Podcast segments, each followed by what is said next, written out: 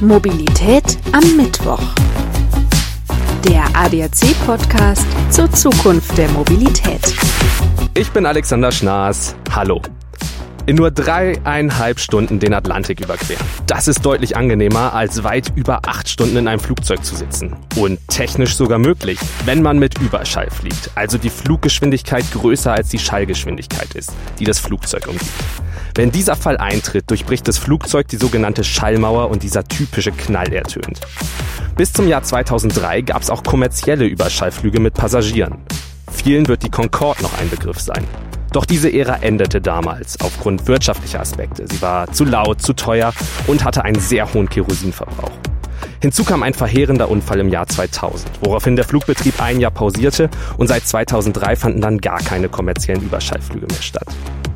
Dass es technisch möglich ist, zeigte die Zeit damals schon. Seit Ende des Zweiten Weltkriegs wurde an Überschalltechnik geforscht. 1968 fliegt mit der sowjetischen Tupolev Tu-144 das erste für zivile Zwecke geeignete Flugzeug Überschall. Ehe im Jahr 1976 die Concorde als erstes Überschallflugzeug den Betrieb für Passagiere auf Linienflügen aufnimmt. Seit dem Ende des zivilen Überschallfliegens im Jahr 2003 wird die Technik primär im militärischen Bereich verwendet. Nun nimmt das Thema ziviler Überschallflug aber wieder Fahrt auf. Verschiedene Unternehmen und Startups wollen in den nächsten Jahren Prototypen testen. Das aus Denver stammende Startup Boom will in fünf Jahren sogar mit der kommerziellen Produktion beginnen. Sind wir heutzutage also weiter, um die bestehenden technischen und physikalischen Hürden zu nehmen? Ist das Überschallfliegen wirklich wieder eine Option und wie verträgt es sich mit umweltpolitischen Aspekten? Genau darüber will ich heute sprechen und ich freue mich, dass ich mit Andreas Späth einen Gast habe, der sich auf dem Gebiet des Überschallfliegens bestens auskennt. Er ist Luftfahrtjournalist und hat ein Buch geschrieben, das nun erschienen ist. Es heißt Überschallpassagierjets, Vergangenheit, Zukunft. Hallo Herr Späth, schön, dass Sie heute mein Gast sind. Hallo nach München, Servus. Ja, Überschallflug für Passagiere, das gab's schon. Ich habe es im Intro gesagt, Stichwort Concorde. Das ist gescheitert. Erzählen Sie mir nochmal, warum genau? weil einfach die Concorde Anfang des neuen Jahrtausends ein völliger Anachronismus geworden war. Man muss überlegen, aus was für einer Zeit die Concorde stammte. Die wurde im Grunde konzipiert Mitte und Ende der 1960er Jahre, also wirklich vor mehr als einem halben Jahrhundert. Und es ist erstmal natürlich phänomenal, wie lange es überhaupt möglich war, diese Concorde-Liniendienste überhaupt aufrechtzuerhalten, eben bis 2003. Und dann war aber einfach klar, das war sozusagen überhaupt nicht mehr in Einklang zu bringen, die Performance-Daten, die Verbrauchsdaten und die Nachteile, die eben die Concorde brachte, mit dem natürlich bis dahin völlig veränderten Bewusstsein von Umweltbelastung, von Kosten-Nutzen-Rechnung, die wir eben ja bis Anfang des neuen Jahrtausends dann gesehen hatten, seit dem Erstflug der Concorde, der ja mit großem Brimborium 1969 stattgefunden hatte. Also das sind ja einfach Welten und viele Jahrzehnte, die hier vergangen waren seitdem. Welche Rolle hat da dieser verheerende Unfall aus dem Jahr 2000 gespielt? Der Unfall äh, war sicherlich vor allen Dingen auch psychologisch ein wichtiges Thema, äh, weil natürlich die Frage schon länger im Raum stand, ob man sich sozusagen als Menschheit die Concorde noch leisten konnte und auch als Airline, die das betrieben hat damals, Air France und British Airways, das sozusagen auch leisten wollte, weil sie einfach auch extrem teuer war im Verbrauch. Ähm, also man muss sich überlegen, dass die Concorde hat 100 Passagiere maximal transportiert und hat bei ihrem Flug über den Atlantik nach New York den gleichen Treibstoff verbraucht in weniger als der Hälfte der Zeit wie ein Jumbojet mit über 400 Passagieren auf der gleichen Strecke.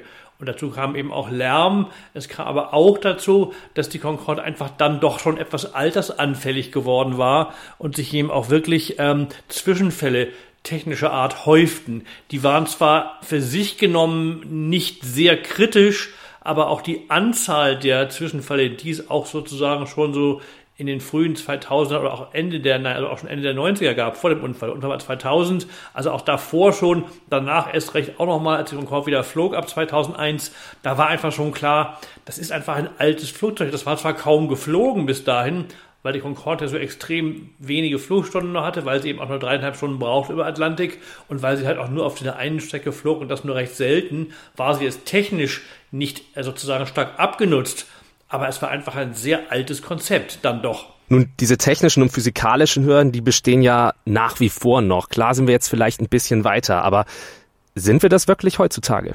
Ja, es ist ganz spannend, weil ähm, es ist in der Tat scheint es jetzt möglich zu sein. Äh, das habe ich eben auch in meinem Buch recherchiert dafür. Und ich kenne auch viele der handelnden Personen persönlich jetzt, zum Beispiel den Chef von Boom in Denver, Sie haben es gerade angesprochen, die jetzt eben wirklich versuchen wollen, sozusagen aus heutiger Sicht kompatibel mit den heutigen Ansprüchen nachhaltiges Überschallfliegen zu ermöglichen.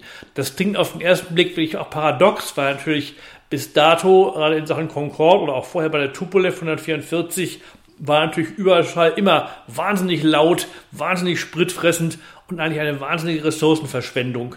Und jetzt, wenn jemand herkommt und behauptet, ja, wir können aber jetzt in ein paar Jahren nachhaltiges Überschallfliegen ermöglichen, das scheint auf den ersten Blick beinahe fantastisch und nicht realistisch zu sein. Aber es gibt wirklich eine Menge Bewegung, wie Sie gerade schon zu Recht gesagt haben. Auch die NASA äh, baut gerade ein einsitziges Forschungsflugzeug, was eben auch beweisen soll, sogenannte Low Boom Technology. Darum geht es. Es geht wirklich primär darum, den Überschallknall so abzumildern, dass er eben nicht mehr diese stark störende und beeinträchtigende Wirkung hat. Und wie wir eben schon auch festgestellt haben, manche Dinge und manche Nachteile, die die Concorde auch schon hatte, sind einfach physikalische Nachteile des Überschallflugs. Also ganz richtig, man kann sie nicht einfach abschaffen, indem man irgendein neues Flugzeug baut, sondern der Überschallknall ist da und wird auch da bleiben, wenn Flugzeuge die Schallgrenze durchbrechen. Aber das eben jetzt zu versuchen, das auf eine Weise zu schaffen, durch die Flugzeugform vor allen Dingen, aber auch durch die Geschwindigkeit, die etwas reduziert wird und die Größe des Flugzeuges eben stark abzumildern, das ist die Idee. Nun gibt's ja den Überschallflug aber nach wie vor im militärischen Bereich. Was unterscheidet denn jetzt die zivile und die militärische Nutzung so voneinander? In der Technik vielleicht auch und in den weiteren Hürden, die es noch gibt. Das ist sehr spannend, die Frage dieses Unterschieds zwischen Militärüberschall und Zivilüberschall. Das kann ich spätestens aus eigener Erfahrung sagen, nachdem ich einmal, ich muss etwa 1997 oder 98 gewesen sein, im Concorde Cockpit mitgeflogen bin, äh, von London nach New York, glaube ich, war es. Und die Piloten haben mir erzählt, äh, dass sie vor kurzem damals einen Fotoflug hatten, wo ein Tornado, also ein Kampfflugzeug der britischen Royal Air Force, sie begleitet hat. Und da haben die Piloten so ein bisschen lächelnd gesagt, naja, also nach fünf Minuten, äh, drei Minuten war es glaube ich sogar schon, musste die Tornado abdrehen, weil sie einfach es nicht geschafft hat, sozusagen so schnell, so lange Überschall zu fliegen. Lange heißt also mehr als drei Minuten am Stück. Also mit anderen Worten, Kampfflugzeuge sind ein bisschen wie Raubkatzen. Wenn man also einen Leopard oder einen Tiger hat, die können mal ganz kurze Zeit extrem schnell laufen, wenn sie etwa auf der Jagd sind. Und dann ist auch wieder gut, dann können sie aber auch nicht mehr das länger fortsetzen. Die Concorde ist sozusagen ein Überschall-Sprint-Weltmeister gewesen, weil sie einfach am Stück knapp drei Stunden lang mit zweieinhalbfacher Schallgeschwindigkeit fliegen konnte. Und das schafft kein einziges Militärflugzeug niemals. Das heißt, diese Ausdauer des zivilen Überschallflugs, der natürlich auch nötig ist, weil ich muss ja eben auch eine Strecke bewältigen, wenn ich von A nach B fliege mit Überschall. Und Militärmaschinen haben einfach eine ganz andere Aufgabe, weil die einfach im Luftkampf oder wenn sie eben einer Rakete ausweichen müssen und andere Dinge, dann mal kurzzeitig sozusagen voll beschleunigen können dann auch mal äh, unter Umständen will ich Macht 2 erreichen, aber dann jeweils nur für wenige Minuten oder Sekunden und nicht wie eine Concorde eben für drei Stunden. Mhm, also wirklich eine Sache des Nutzens letztendlich auch. Ich habe es im Intro kurz gesagt, es gibt aktuell auch Projekte, die das Überschallfliegen weiter voranbringen sollen, gerade jetzt. Welche Projekte gibt's da aktuell und wer ist da besonders weit in der Entwicklung? Wissen Sie was dazu? Das ist auch wirklich dann spannend, weil das hat man vielleicht hier in Deutschland nicht so wahrgenommen, aber es ist wirklich interessant, wie konkret auch die Projekte, und das ist alle, allesamt in den USA diese Projekte, das ist auch interessant, weil nämlich bisher war Überschall in den USA ein Riesenflop gewesen, immer. Äh, die Amerikaner haben also in den 60er Jahren versucht, mit unglaublichen Investitionen Boeing ein Überschallflugzeug bauen zu lassen. Das ist gescheitert. 1971 wurde es mit überhaupt gar keinem Effekt eingestellt. Man hat nie etwas außer einem Holzmodell davon gebaut. Aber jetzt sind die USA eben doch führend, aber nicht als große staatliche Konzerne wie etwa Boeing oder Boeing ist kein Privatkonzern, aber zumindest mit staatlicher Förderung. Jetzt reden wir hier von privaten Unternehmen.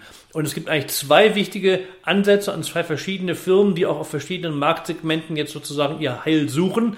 Ähm, am weitesten vorangeschritten, Sie haben es schon erwähnt, eben den Namen ist Boom Supersonic aus Denver. Ähm, die haben etwa 160 Angestellte ähm, und haben also einige hundert Millionen Dollar an Investitionen eingeworben von äh, Sponsoren bzw. von Investoren, auch an der Wall Street, aber auch so gerade von Startups und irgendwelchen Internetmilliardären. Und ähm, die haben jetzt ganz konkret in der Tat ihr erstes Flugzeug fertig. Das wurde erst im Oktober aus der Halle gerollt, sogenannte Rollout fand statt. Das ist nur ein Einsitzer, das ist ein Testflugzeug. Und das soll jetzt wirklich im kommenden Jahr fliegen, und zwar über der Mojave-Wüste in Kalifornien, wo es eine sogenannte Supersonic Alley gibt, also eine Art Luftstraße, auf der sozusagen wie auf einem Verkehrsübungsplatz dürfen da eben die Flugzeuge mit Überschall fliegen und dürfen den Knall sozusagen auch verursachen zu Testzwecken. Und damit mit diesem Einsitzer XB1 oder Baby Boom nennen sie das ganze Ding. Als, als, als Gag sozusagen heißt das Ding eben Baby Boom, weil es eben die kleine Ausgabe des später kommenden großen Boom Verkehrsflugzeugs ist. Und diese kleine Maschine soll jetzt sozusagen das gesamte aerodynamische und technische Konzept validieren, sagt man. Also sozusagen soll beweisen, dass das funktioniert. Man wird daraus entsprechend auch technisch natürlich Schlüsse ziehen, möglicherweise Modifikationen vornehmen. Aber das Ziel ist, dass sozusagen das, was man hier im Kleinen ab nächstes Jahr ausprobiert, mit diesem Flugzeug namens Baby Boom, dass das dann in etwa drei, vier, fünf Jahren danach in dem großen Verkehrsflugzeug so umgesetzt wird. Das Flugzeug hat den schönen Namen Overture, also die Ouvertüre auf Deutsch, habe wahrscheinlich wieder nach einem französisch klingenden Namen gesucht, bei Concorde gab es dann schon. Ähm, ist aber lustig, dass die Amerikaner sozusagen so einen, gerade auf Amerikanisch auch Overture, also sehr kompliziert zu sprechenden Namen gewählt haben.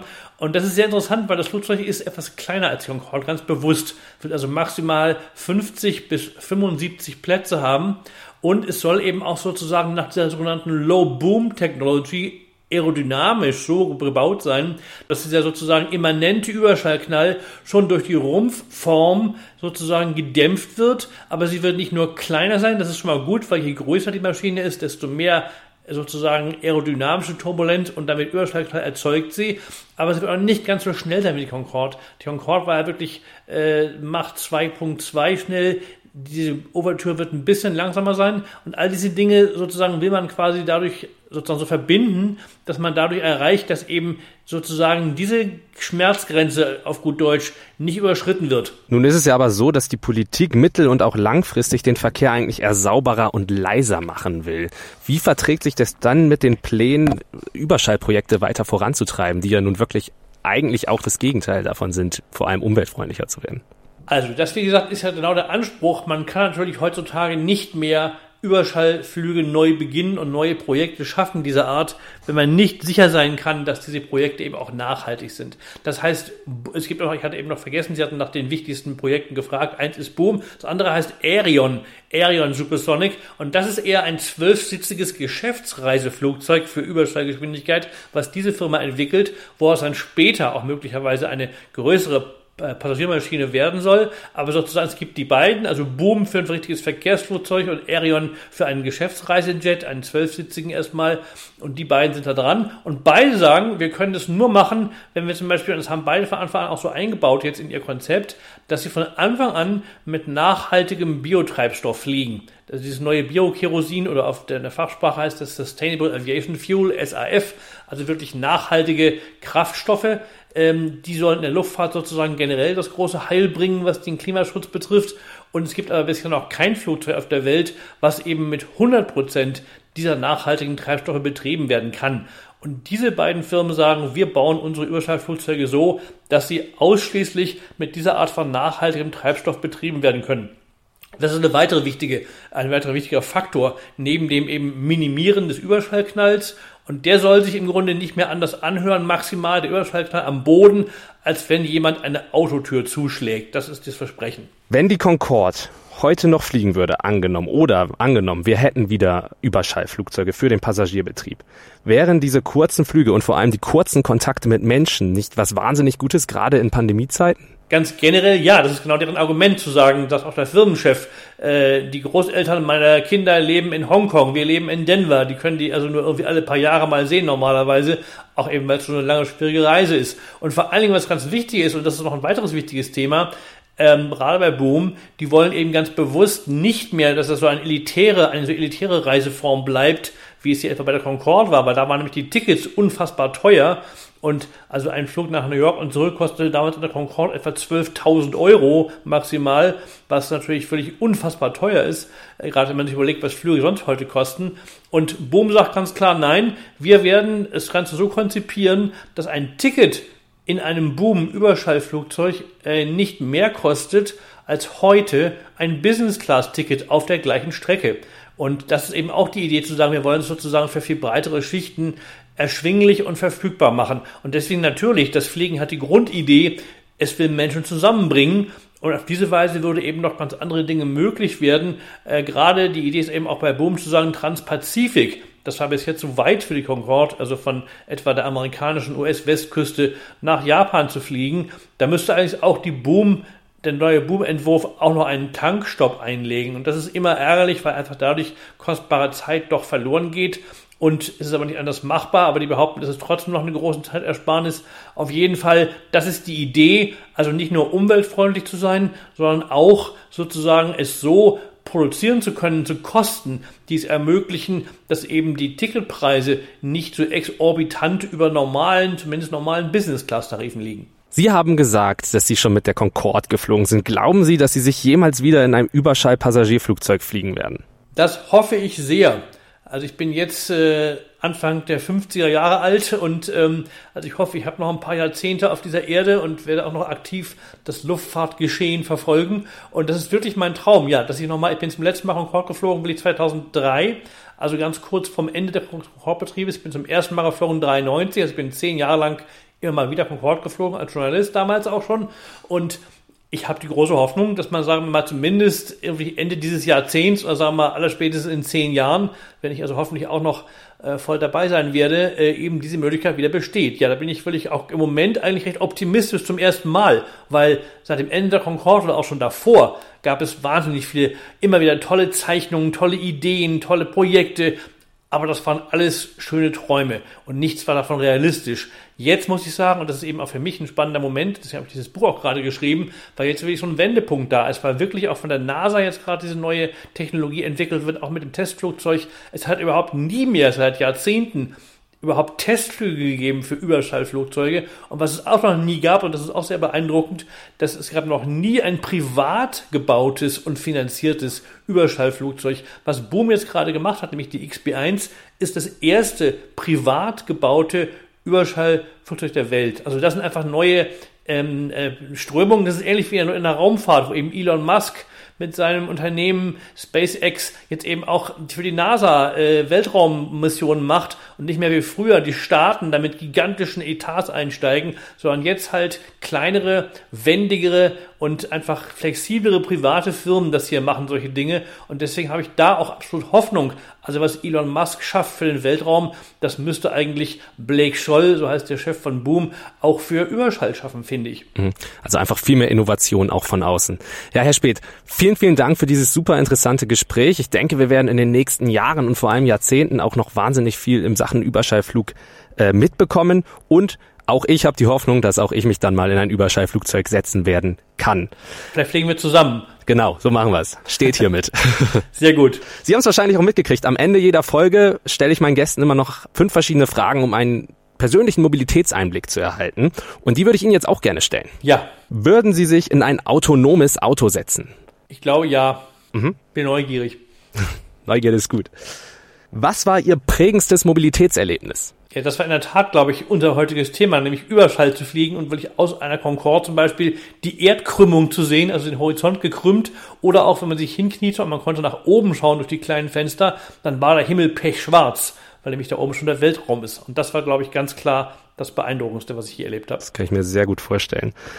Sollten Städte autofrei werden? Ich bin passionierter Radfahrer neben meiner Flugleidenschaft und deswegen finde ich ja. Glauben Sie, dass wir Flugtaxis noch erleben werden? Ich bin auch optimistisch. Da gibt es im Moment so viele spannende Projekte und ich bin ziemlich sicher, dass einige davon auch wirklich umgesetzt werden können. Die Frage ist, in welchem Rahmen, ob das wirklich für jedermann erschwinglich und sicher und verfügbar sein wird und was das auch für die Städte generell bedeutet. Aber ich bin ja auf jeden Fall optimistisch, dass wir in diesem Segment Flugtaxis bald auch praktische Angebote sehen werden, ja. Und die letzte Frage, Herr Speth. Was ist die meistgenutzte Mobilitäts-App auf Ihrem Handy? Eigentlich gar keine, als vielleicht die Deutsche Bahn-App oder die Lufthansa-App, weil ich eben normalerweise entweder fliege oder Radfahre und äh, oder vielleicht noch Google Maps manchmal, wenn ich irgendwo unterwegs bin, aber ich bin deswegen nicht der typische Mobilitäts-App-Nutzer. Ja, Herr Spät, damit sind wir am Ende der heutigen Episode. Vielen, vielen Dank an dieser Stelle nochmal für dieses Gespräch mit Ihnen. Sehr gerne. Das war Mobilität am Mittwoch, der ADAC-Podcast zur Zukunft der Mobilität. Alle 14 Tage überall frisch, wo es Podcasts gibt. Ich bin Alexander Schnaas. Bis dahin, ciao.